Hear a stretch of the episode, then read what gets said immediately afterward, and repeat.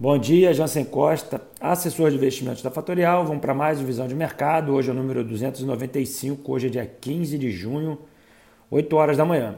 Sem grandes novidades no radar, mercado aguarda a super quarta-feira. Começando aqui pelo mercado internacional, ontem foi feriado na China, a gente não tinha cotação do minério de ferro, porém hoje voltamos a ter. O mercado precifica já uma alta de 0,94%.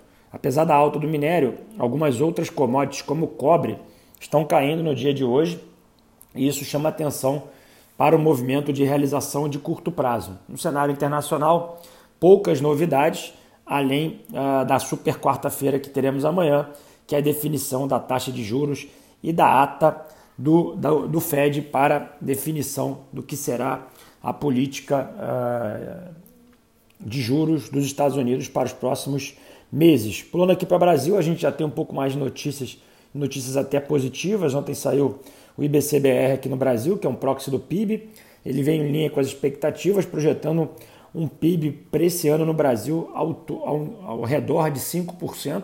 Ontem também tivemos a divulgação do auxílio emergencial, a, a prorrogação desse auxílio, isso é importante aí, dadas as pretensões do governo e para aquecer o consumo das pessoas. E a gente também tem a aceleração da vacinação, tanto uh, pra, pra, nas cidades, né? ou seja, mais de um milhão de pessoas uh, vacinando por dia, e tanto quanto cidades como Rio e São Paulo antecipando vacinação de grupos de idades menores. Né? Então isso é importante, por exemplo, eh, São Paulo e Rio, entre aspas, estão disputando para quem vai vacinar um pouco mais rápido. E o que é importante também no campo de notícias a gente está vendo uma movimentação aí uh, ao redor da Petrobras para processos de desinvestimentos e queria chamar a atenção de, um, de uma conversa que eu tive ontem com meu sócio, Fábio Lemos, na live no Instagram. A gente estava comparando o preço da Petrobras versus o preço do petróleo no início do ano. Tá? Então, no início do ano, o petróleo estava na casa dos 40 dólares e a Petrobras estava praticamente no mesmo preço que está hoje, tá? É, a ação. Tá? Obviamente tem o componente do câmbio aqui do processo, obviamente levando tudo em consideração no equilíbrio. É, puro petróleo hoje está próximo à casa de 73 dólares o barril, quase o dobro do preço.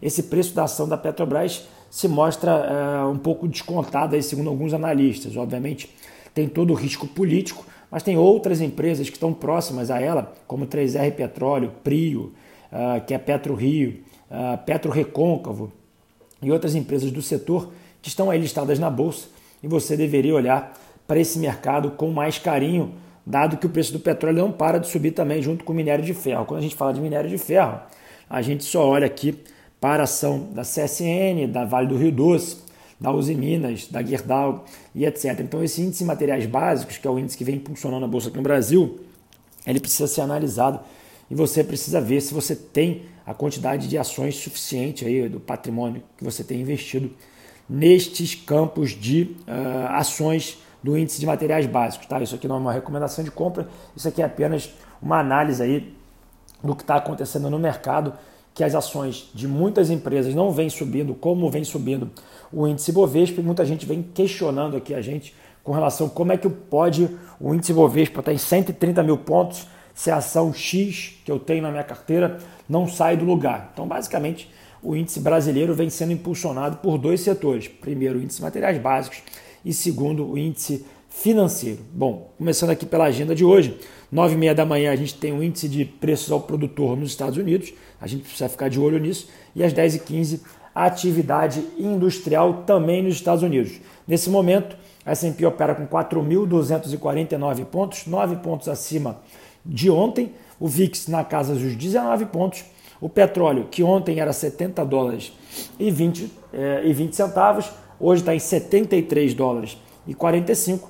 O dólar frente a moedas internacionais permanece estável em 90,57 e o Bitcoin rompendo aí a casa dos 39.966, rompendo, chegando próximo a 40 mil dólares. Muito importante esse ponto aqui de 40.500 dólares. Muitos analistas gráficos comentando que uma vez superado esse preço, volta-se a subir novamente. Bom, fico por aqui, enquanto vocês amanhã com mais um podcast da Fatorial. Bom dia a todos, ótimos negócios. Tchau, tchau.